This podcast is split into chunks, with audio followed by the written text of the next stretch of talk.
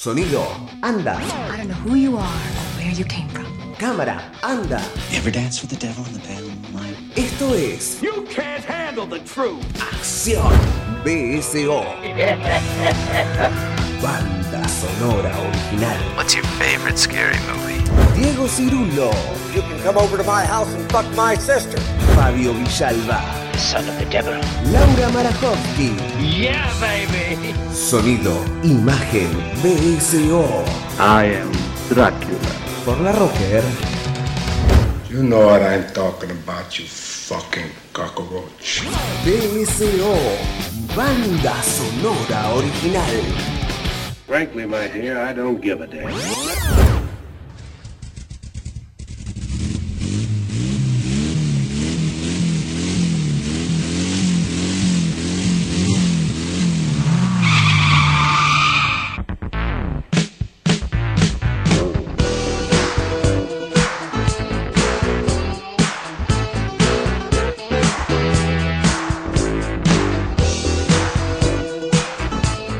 Bienvenidos a una nueva edición de Banda Sonora Original, un nuevo programa acá por La Rocker, ¿sí? Y por 91.9 FM Bunker, ¿sí?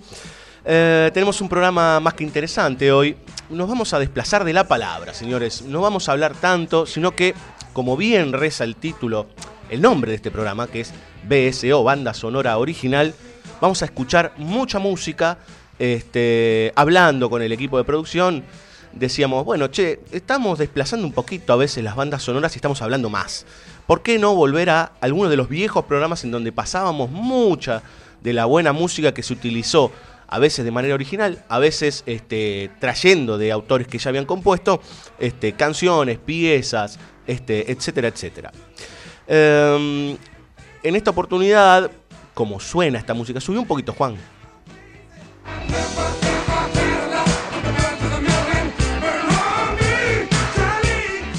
El título es Funkies, ¿sí? Eh, ¿Por qué? Bueno, básicamente porque agarramos una gran cantidad de películas y de canciones este, relacionadas con este movimiento que tiene algo que ver con la negritud, digamos, que de alguna manera se conecta con eh, algunas etapas del jazz, con algunas otras etapas este, del blues, ¿sí? Y evidentemente se conecta con lo que va a venir a posteriori, que es la música disco.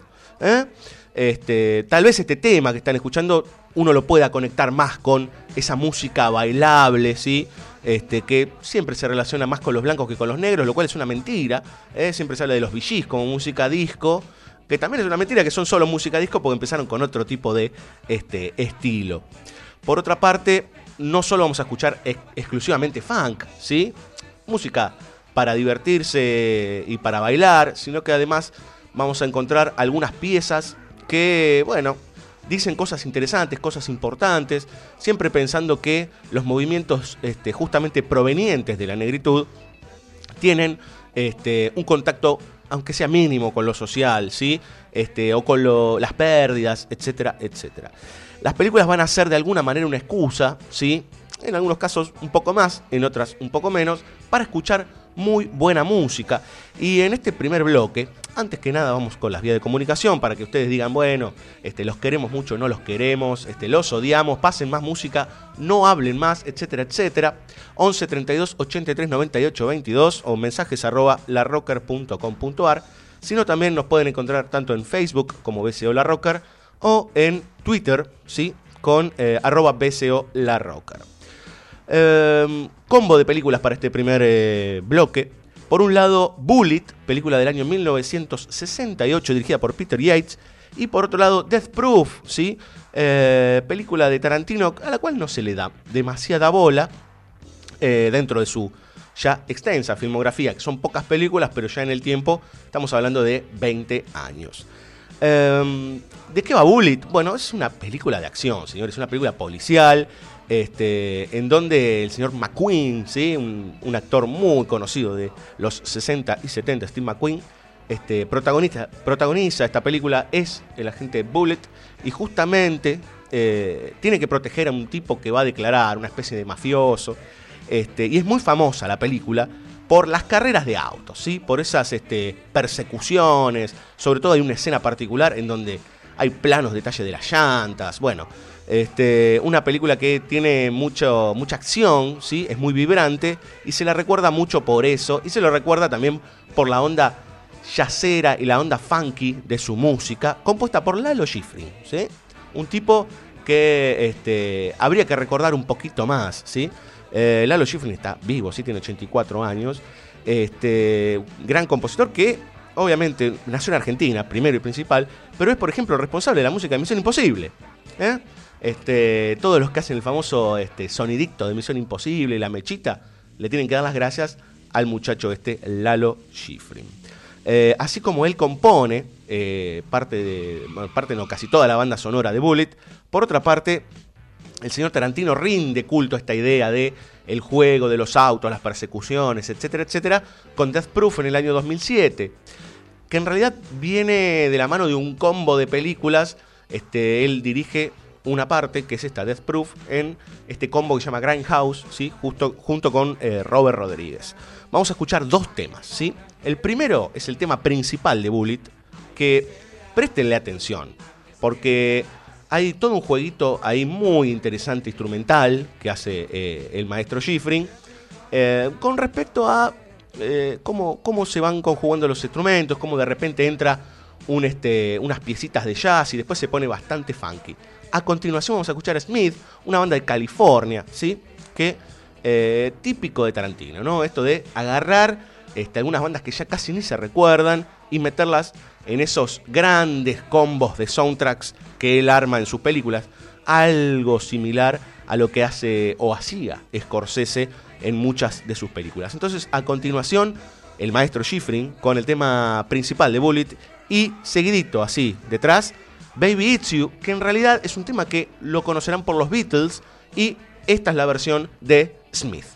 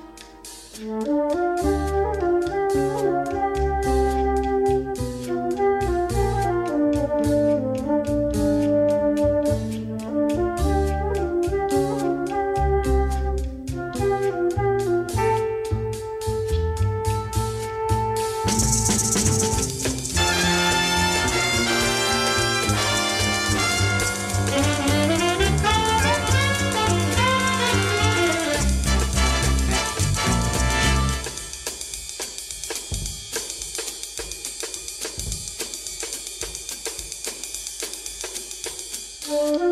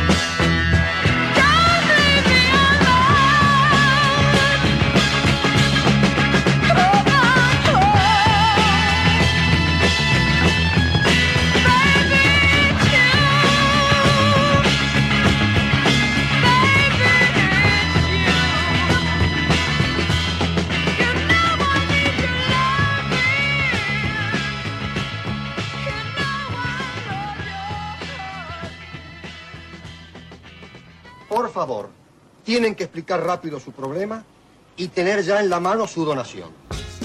BSO, banda sonora original. Señora, Ah, sí, señor Álvarez, ¿cómo le va? muy bien, muy bien. ¿Dónde quiere que se la ponga? ¿Eh? Ya se le va a arreglar. ¿Cómo le va, Pai? Ya se le va a arreglar. Es un curro. Brigado. Brigado. Digo, ¿dónde quiere que le empotre la caja? Cuadro. Anda la mierda.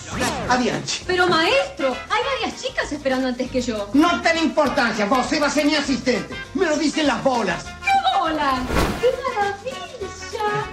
Penetti, coloque la caja debajo de ese cuadro. Muy bien. Tienen que tener fe. Caperetti, ¿qué hizo? Empotré la caja donde usted me dijo. ¿Y dónde le dije? Debajo del cuadro. No. www.bsoradio.com.ar Facebook BSO La Rocker. Adeus. Adeus. BSO Banda Sonora Original. Adianchi. Adianchi.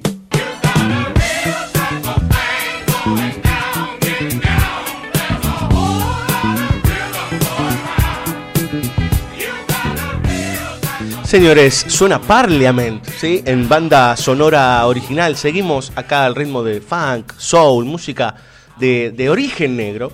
Eh, no es gratuito que suene esta banda de funk, P-funk, bueno, esas, todas esas variaciones y ramas que se van este, armando según los especialistas este, a partir de diferentes este, ideas, conceptos en relación a la música. Parliament está conectado directamente con George Clinton, ¿sí? No tiene nada que ver con el político, ni con el político George Clinton, ni con Bill, el, presidente. Este, en realidad es un señor de raza negra que tuvo influencia directa en la música funk, que fue el autor este, y el creador de Parliament y más adelante de una banda muy reconocida que es Funkadelic. Em, para que tengan ustedes idea, el funk explota en la década de los 60 con ciertos devenires del soul, ¿sí?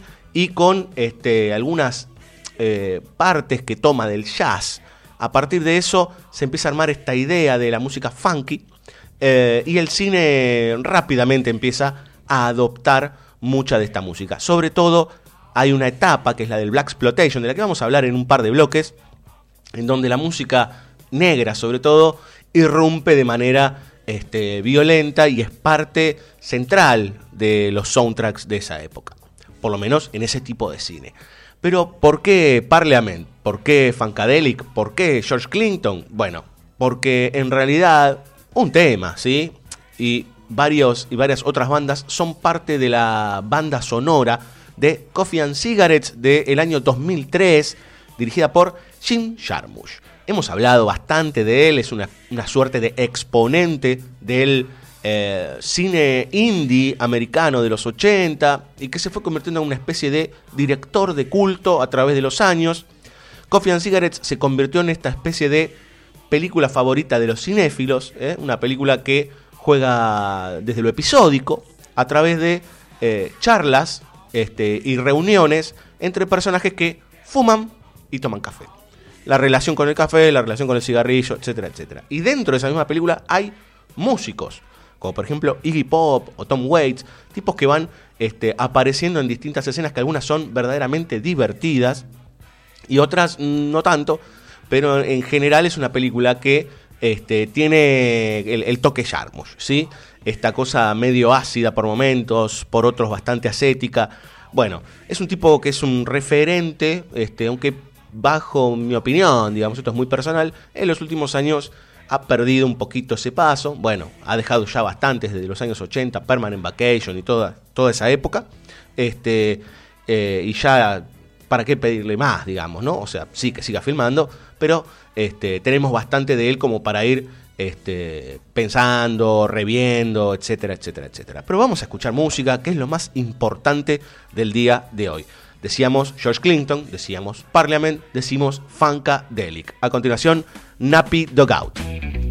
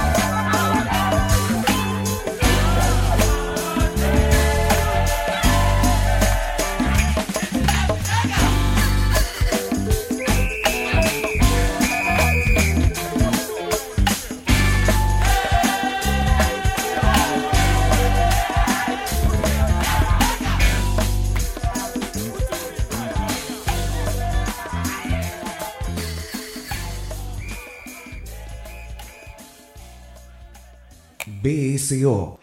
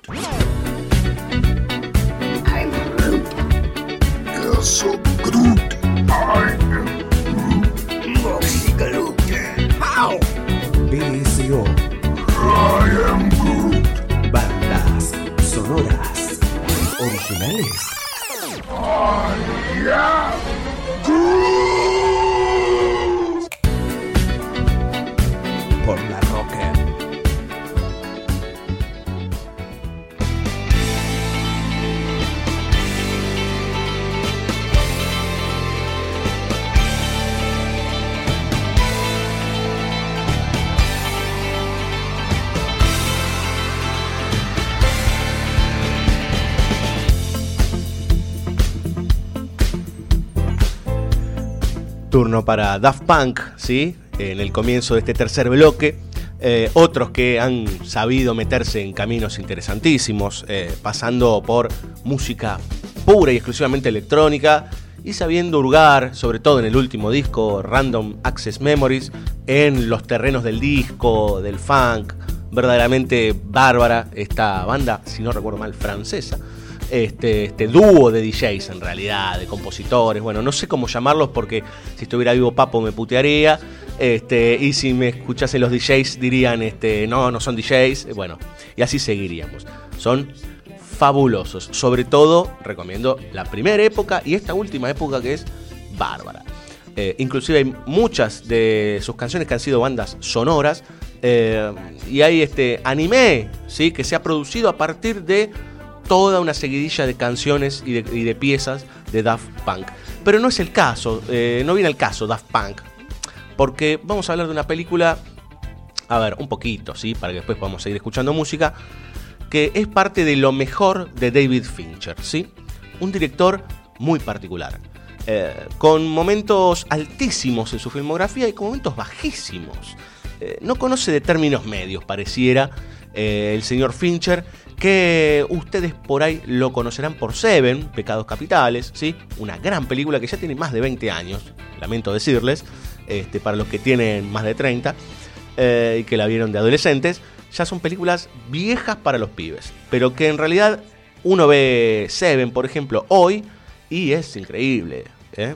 No, no, no ha perdido su, su frescura la película, más allá de que es una película terrible y muy este, pesada, eh, es verdaderamente una pequeña joya de la década de los 90, pero también tiene algunas películas ahí dando vueltas que no tienen ningún sentido, el señor Fincher. No es el caso de Zodíaco del año 2007, que es la que nos incumbe, eh, película de asesinos seriales. Me parece que eh, cuando hay asesinatos, cuando hay algo truculento, a Fincher le va bien, ¿sí? Este, la chica de Dragón Tatuado también está bastante bien. Red Social, que es una película muy perversa, está bastante bien también. Gone Girl es una muy buena película con alguna que otra salvedad, pero que tiene momentos fantásticos. Y en otros momentos, Fincher, eh, bueno, digamos, sobre todo lo que vino después de ese gran éxito este, de Seven en los 90, bueno, tuvo un par de películas, Panic Room, bueno, dejémoslo ahí, The Game, bueno, la podemos, las podemos obviar, este, inclusive Benjamin Button, ¿no? Eh, pero tiene puntos muy altos y puntos muy bajos. Eh, podemos decir que Zodíaco es una película densa, pesada, oscurísima, ¿sí? Es este, de un grupo de investigadores que se relacionan con el asesino Zodíaco y pasan años y años y años intentando encontrarlo, ¿sí? Y hay todo un juego perverso de ida y vuelta entre los investigadores y el asesino serial. Eh, poco le queremos contar porque es una película bárbara, es larga, pero la verdad que son esas películas que uno se mete y se mete y no para más. ¿eh? Como nos vamos a meter nosotros ahora en un poco de música. Porque como va a través del tiempo y arranca, creo que en la década de los 70, hay música de esa época. Y ahora vamos a escuchar dos este, bandas, una muy importante y la otra un tanto olvidada. Por un lado, Sly and the Family Stone, ¿sí? Digamos que es una de las bandas sí, sí, podríamos decir que es una de las bandas este, centrales del funk en los años 70, originarias.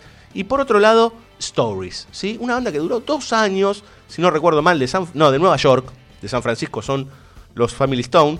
En realidad, este, el señor Sly Stone, ¿sí? Este, después siguió su carrera solo, pero tuvo mucho éxito en 1969, ¿sí? Con un disco que llamó Stand, eh, que marcó un antes y un después, pareciera, este, en este tipo de música que se mezcla con eh, la negritud y lo bailable, con lo que después va a venir del disco, bueno, mucho soul también dando vueltas por ahí, rhythm and blues, bueno, este, verdaderamente para investigar, ¿sí? Tanto al señor este Sly Stone como a George Clinton que decíamos antes, que son padres de todo este tipo de este, formas musicales. Entonces a continuación vamos a escuchar a Sly and the Family Stone con I Want to Take You Higher, un temazo que lo deben haber escuchado mil veces, pero que cada vez que suena en una radio uno empieza a mover el pie. Y a continuación un temazo también no tan conocido de esta banda que duró dos años nada más, Stories, con el tema Brother Louis.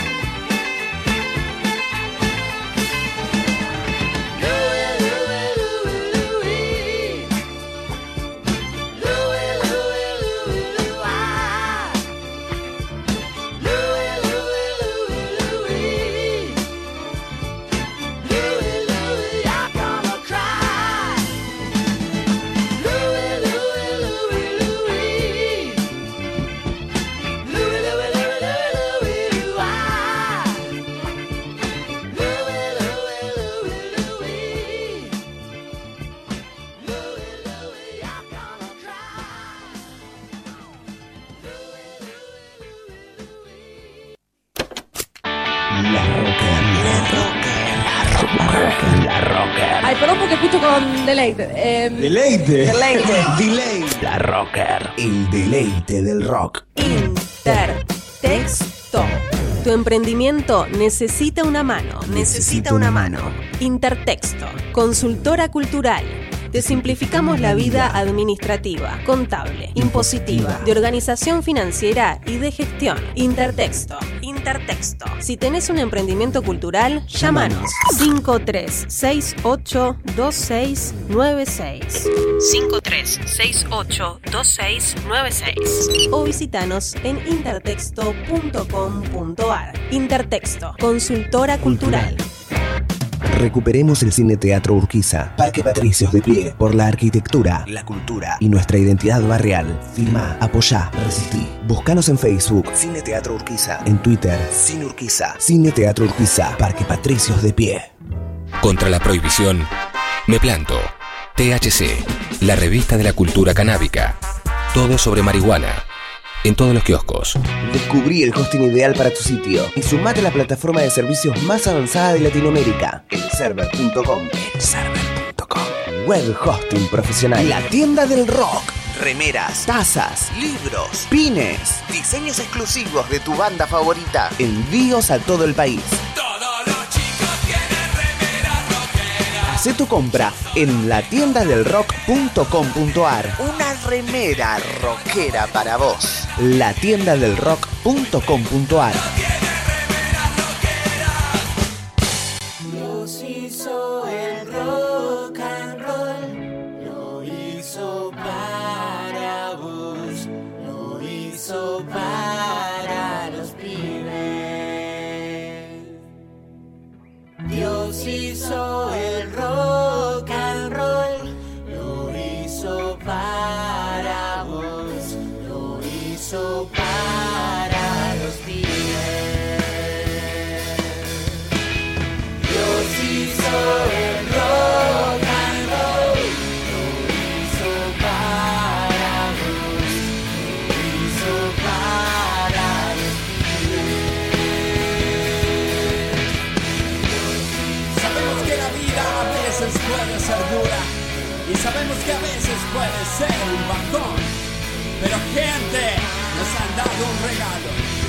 nos han dado un camino y ese camino se llama rock and roll.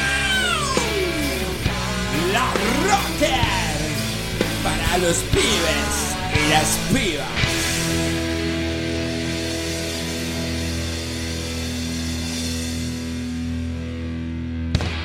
Are you employed, Mr. Lebowski? BSO. El cine habla. Wait, wait, let me let me explain something to you. Um, You see what happens, Larry, when you fuck a stranger in the ass? Banda sonora original. I am not Mr. Lebowski. You're Mr. Lebowski. Over the line! I'm the dude. Am I wrong? So that's what you call me, you know? Uh, that or uh, his dudeness or uh, duder or, uh, you know, El Duderino if you're not into the whole brevity. Fucking Nazis. They were Nazis, dude? Oh, come on, Donnie. They were threatening castration. bsoradio.com.ar Por la Rocker.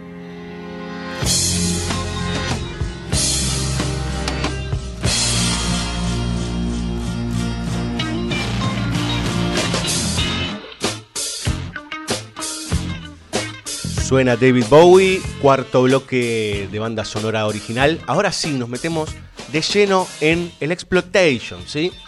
Eh, ustedes se preguntarán qué es, ¿sí? Es un término que se ha utilizado mucho, sobre todo en la movida cinéfila.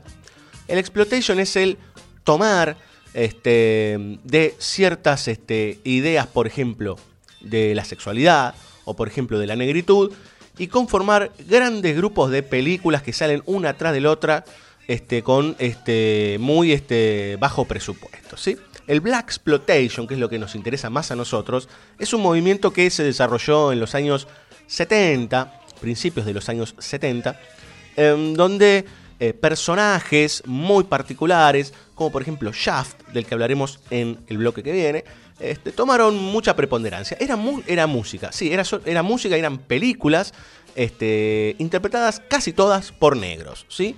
Y era para el público negro. ¿Qué pasa? Es una- un momento muy particular del cine norteamericano, sobre todo, en donde la gran mayoría de, de los estudios intentaban encontrar un rumbo.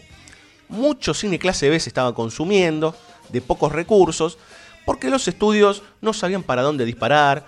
Había momentos, en- hubo un momento muy importante en donde quebraron varias de las grandes empresas, no encontraban el, el rumbo y lo nuevo. Después vendrían, que ya estaban asomando con algunas de sus películas, los grandes nuevos directores italoamericanos, eh, De Palma, Scorsese, este, varios de esos muchachos que renovaron la escena. Bueno, William Friedkin, que no es italoamericano, pero varios de ellos que venían desde los 60. Pero el Black Exploitation en general eh, está conectado primero con estos personajes del Bronx, obviamente, de los barrios de negros, este, en donde generalmente eran o malandras, o detectives, este, o policías pseudo corruptos, este, y había mucho sudor, muchos autos, muchas minas en bolas, ¿sí? Este, y mucho funk. Esto eran las características, mm, a ver, muy básicas y burdas del Black Exploitation. Y una de las eh, más importantes, eh, o de, los, de las grandes referentes del Black Exploitation, porque también se le da lugar a la mujer, ¿eh? eso es interesante, es Pam Grier. Pam Grier era una verdadera bomba. Yo se los digo así. Este, uno ve las fotos de Pam Grier en el año 71 eh, y era una mujer hermosísima, escultural, este, con un peinado afro que unos cuantos pelados le envidiarían, digamos, ¿no? Este, tenía semejantes rulos gigantescos que después fueron mutando a pelo lacio, otras cosas y demás. Pero esta mujer, este, que era hija de laburantes, creo que su padre era mecánico de la armada, viajó por todos lados y que venía de una historia muy trágica, ¿sí? Había sido violada a los seis años, ¿sí? Entró en el Black Exploitation, que estaba conectado también con el Sexploitation, digamos, ¿no? Hay escenas de sexo este, que son muy osadas, son películas para la trasnoche, digamos, y esta mujer fue verdaderamente un ícono con esta idea también del eh, el poder femenino, ¿no? O sea, no solo es negro, sino que además es femenino, o sea, una mujer negra de armas tomar. Eh, para el momento es como un cambio muy fuerte. Y todo eso es un devenir que viene del cine clase B, este, del cine más indie y de toda esta idea de retratar, porque la verdad es que si uno se pone a revisar, el cine nace como algo de blancos, digamos. ¿Cuántos directores negros había hasta el momento este, en que empieza toda esta idea de Black Exploitation? Que en definitiva, si uno revisa el término, exploitation significa agarrar algo y sacarle jugo, pero hasta que se pudra, ¿sí? Bueno, y aparte que era bastante sectario, ¿no? Era cine de negros para negros, este, y los blancos iban como una cosa bastante cool, ¿sí? Si estuviera Capusotto diría que le baja el colesterol, era un poco eso, este, pero las películas no tenían gran factura de guionado, pero sí eran muy interesantes para entender una época y para entender eh, los cambios. Piensen que venimos que en esa época de Martin Luther King, ¿sí? de Malcolm X, eh, los Black Panther, toda esta, esta movida negra en busca de este, sus derechos, de poder igualar este, o superar en algunos casos mediante la violencia a los blancos opresores de toda la maldita historia. Entonces este era como una especie de pseudo revolución cinéfila este, eh, que en realidad, bueno, no pasó a mayores. Sí que se igualaron muchas cuestiones. Eh, yo recomiendo que vean Mira quién viene a cenar, que es una película que no tiene nada que ver con Black Exploitation, pero en donde Sidney Poitier se enamora de una chica blanca aristócrata, ¿sí? Y lo lleva a morfar a la casa de los padres. Eh, para que vean cómo algunas cosas, Sidney Poitier fue un actor muy reconocido en Hollywood, uno de los primeros negros, por decir, de toda esa, este, de esa primera camada de eh, actores afroamericanos que aparecieron. Pero Pam Grier, esta bomba sexual, ¿eh? que encima conectada con la violencia, con revólveres, ¿qué, qué cosa más atractiva, pongámosle, para la época era una mujer escultural, ¿sí? Este, tirando tiros. Todo el juego fálico, sexual, encima gente en bolas por todos lados, autos, digo, testosterona a full, ¿sí? También hay que entender que mucho del cine, y si quieren nos vamos hasta el cine porno, se hace para hombres, ¿sí? Lamentablemente, ¿sí? Es, es muy difícil, a ver, hay de lo otro, pero el cine hetero masculino es el dominante, lamentablemente, en el caso de la pornografía, en el caso de este, lo más este, cercano a lo erótico, y en este caso también, digamos, ¿no?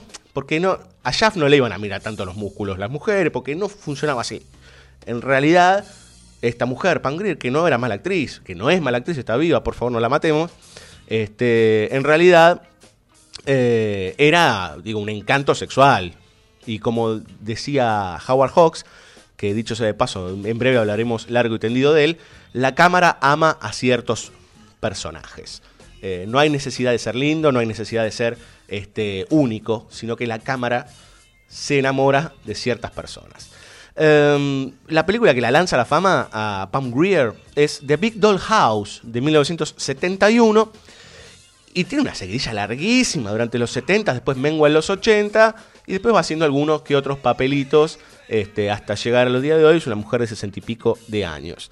The Big Doll House tiene mucha conexión con el cine sexploitation argentino. ¿sí? Es una película de eh, prisión. La película famosa que acá se llamó Correccional de Mujeres, en donde aparecía, no sé, Silvia Perú en bolas. Bueno, tiene cosas, yo no quiero ser malo, pero tiene cosas sacadas de Big Doll House de Jack Hill, este, que bueno, ¿qué le vamos a hacer? Acá tuvimos nuestro sexploitation, ¿eh? Eso hay que también entenderlo porque todas las películas de Olmedo y Porcel, que estaban dirigidas claramente para hombres y no para mujeres, este, tenían toda esta idea de los hombres son los chistosos, ¿no? Un- uno gordo, el otro pelado, ¿sí? Este, que digamos en el estándar no son atractivos, pero son sí chistosos, y las mujeres en bolas, todas. Este, ese sexploitation, digamos, también de toda esa época de los 80 argentinos, está a veces conectado con el cine también de bajo presupuesto, con el cine del eh, Black Exploitation y el Sexploitation norteamericano de fines de los 60 y de los 80. Obviamente está el cine argentino conectado con la picaresca, con otras cuestiones que no tiene, eh, ahí sí no hay conexión, más con el humor, etcétera, etcétera, pero sí con esta idea de la mujer como objeto, que se puede discutir hasta la eternidad, todo lo que fue ese humor de fines de los 70, o mediados de los 70 hasta principios de los 90, y se puede seguir avanzando con los hermanos Sofovich, etcétera, etcétera.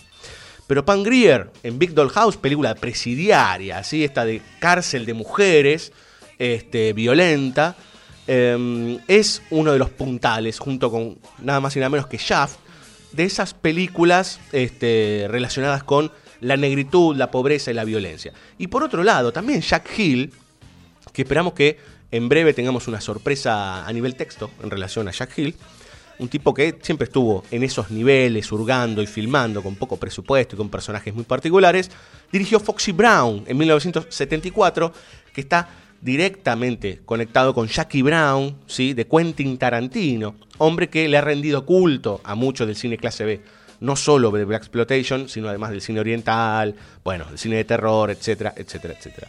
Basta de palabras, señores, vamos a escuchar dos temas a continuación, uno de Big Doll House y uno de Foxy Brown. El primero, justamente interpretado por Pam Grier, o sea, no solo era linda, no solo actuaba bastante, bastante bien, no solo este, se convirtió en un ícono ¿sí? de una época, sino que además cantó por lo menos hay un tema registrado y algunos coros ahí dando vueltas en otros temas, con Long Time Woman, y así seguidito, un músico bárbaro que es Willie Hutch, ¿sí? parte de la banda sonora de Foxy Brown, con Whatever You Do, Do It God.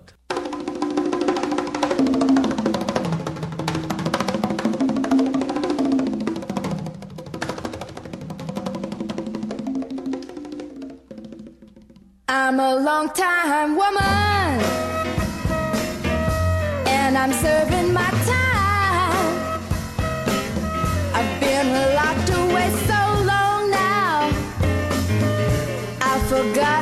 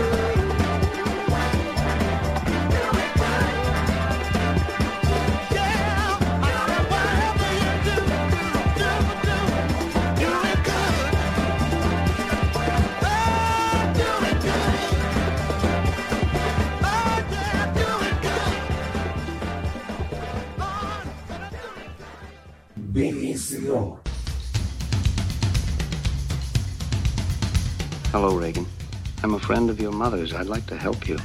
Well, then let's introduce ourselves. I'm Damien Karras. And I'm the devil. Banda sonora original. If you're the devil, why not make the straps disappear? That's much too vulgar display of power, Karis.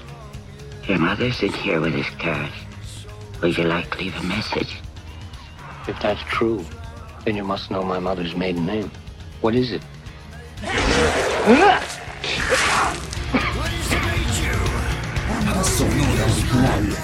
Por la Rocker. What an excellent day for an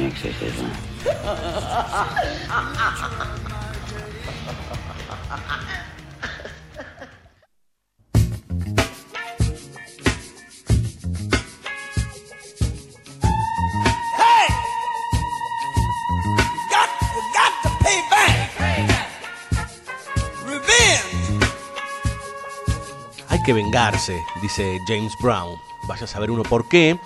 Pero también puede ser uno de los temas recurrentes dentro del exploitation, dentro del black exploitation. Em, y ahora vamos a hablar del black exploitation masculino, ¿sí?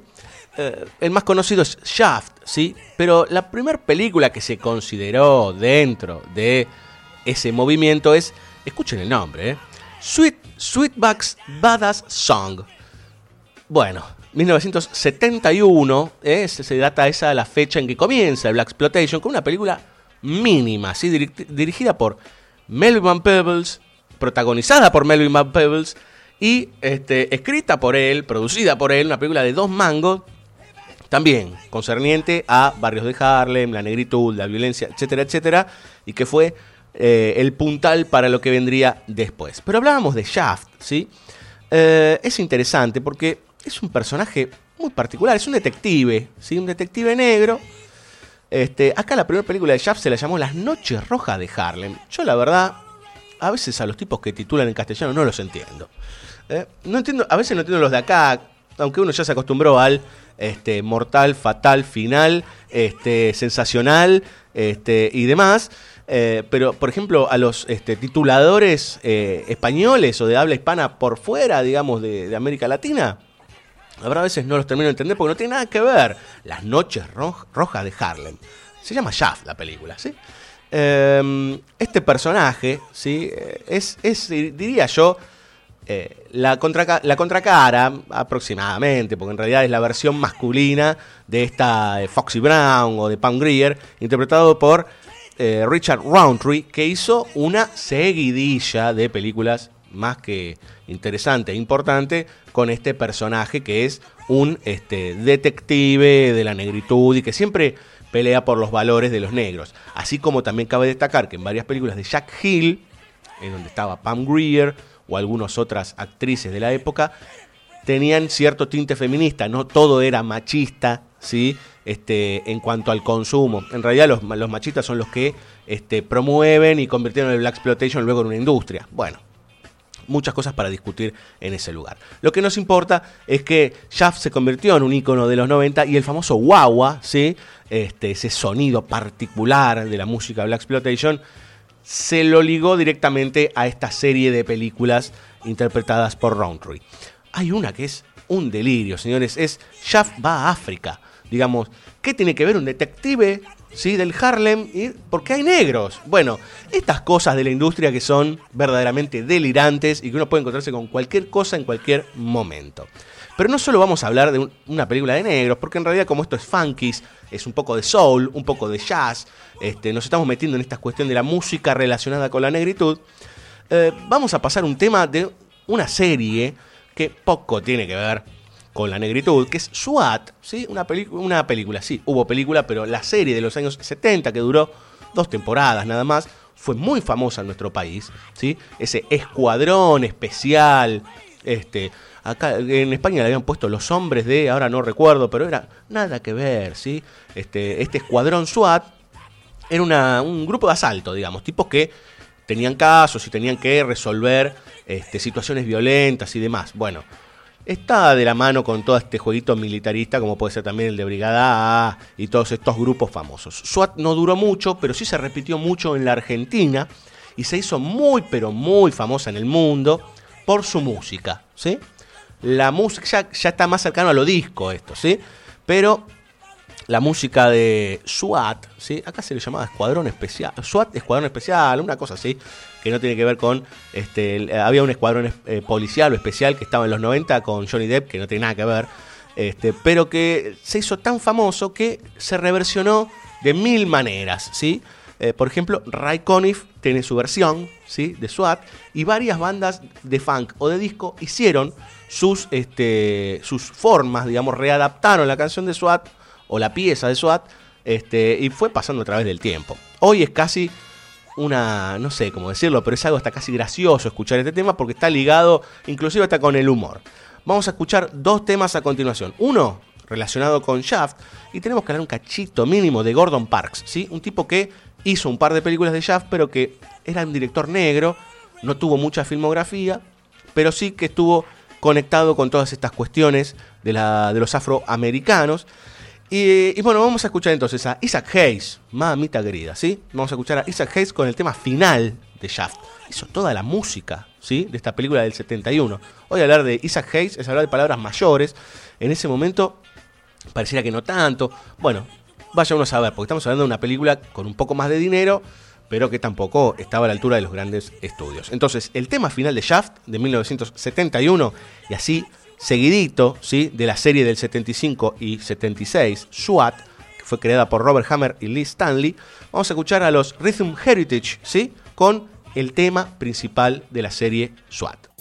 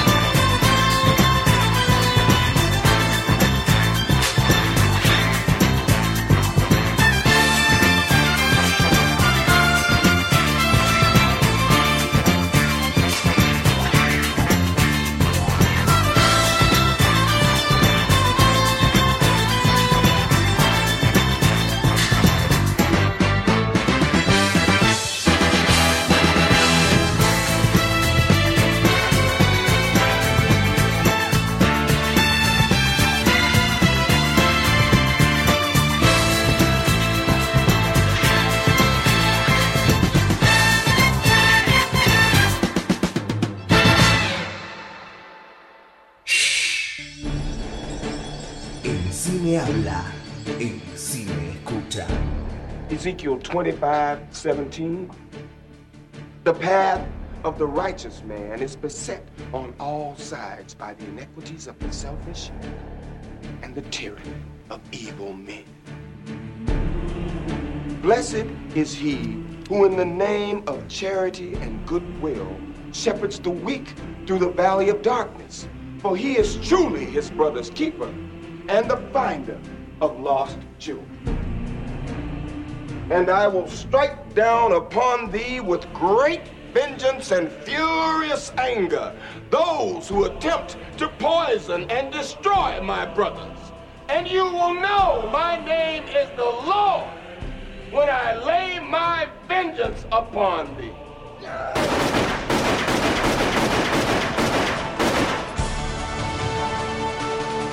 リースをなんだその俺をできない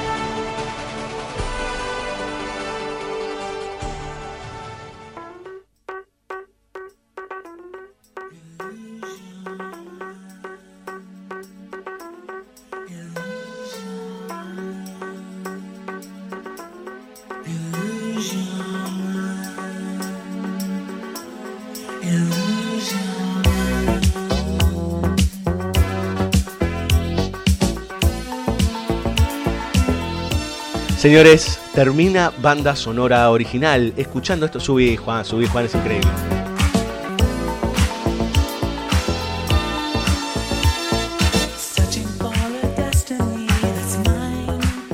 Increíble, ¿sí? Imagination se llama la banda, creo que es de los años 80, mo- sonó mucho, mucho eh, durante mucho tiempo en las, eh, las radios típicas, como no sé, Aspen o todo ese tipo de radios. Este tema que se llama eh, Illusion, ¿sí? La banda se llama Imagination, escuchen, una locura.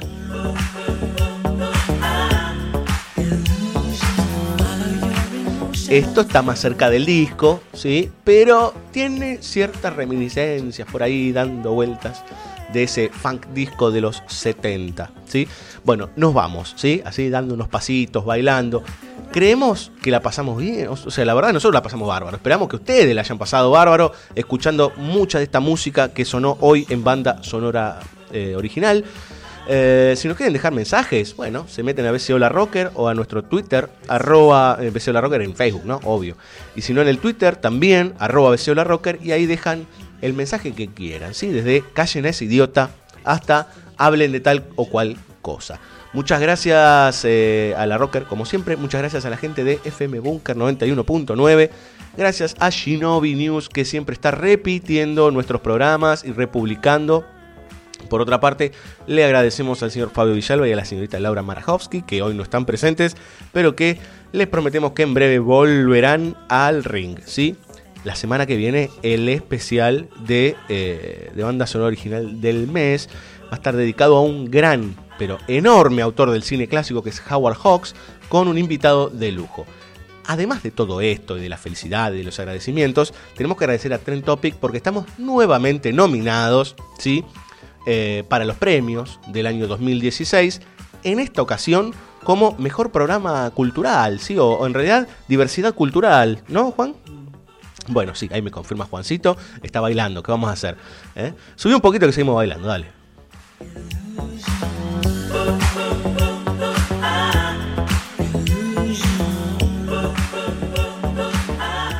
Este tema va dedicado a mi hermano Andrés, que seguramente debe estar riéndose en este momento, porque descubrimos juntos este tema hace unos cuantos, cuantos años. No nos vamos más, porque acá nos divertimos, ¿sí? Este, bueno, nada, les agradecemos mucho. Eh, tengan en cuenta que la semana que viene cierra el mes, gran especial Howard Hawks con un tipo que ya estuvo con nosotros, ¿sí? El año pasado y que la descoció toda, ¿sí? Este, hablando también de un gran autor, en ese caso canadiense. Mi nombre, Diego Cirulo, estamos en la Rocker, señores, y nos vamos con lo que se llama mal, diría yo, rock nacional, porque en realidad es una banda nacional, pero este, esta cosa es como decía Iorio, ¿no? ¿Qué es el rock nacional? No, es como si un japonés dice que hace tango, entonces tango nacional. No, mentira. Este, hay mucho rock nuestro. Y entre todos esos rockeros está el señor Willy Crook, que es una especie de cultor del funk. Ex saxofonista, por ejemplo, de Patricio Rey, sus redonditos de ricota, de los abuelos de la nada, se dedicó de lleno a la música funk y disco y por eso nos vamos junto con él hasta el jueves que viene con el tema Sin Sin.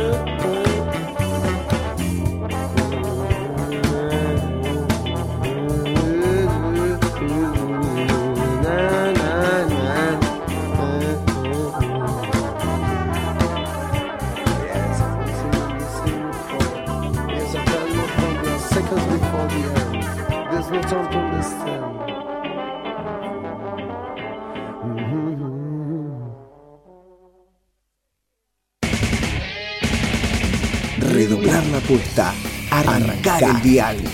Patear antenas. Hablarte a vos. Y que vos hables. Eso es rock. Eso es la rocker. La red social del rock.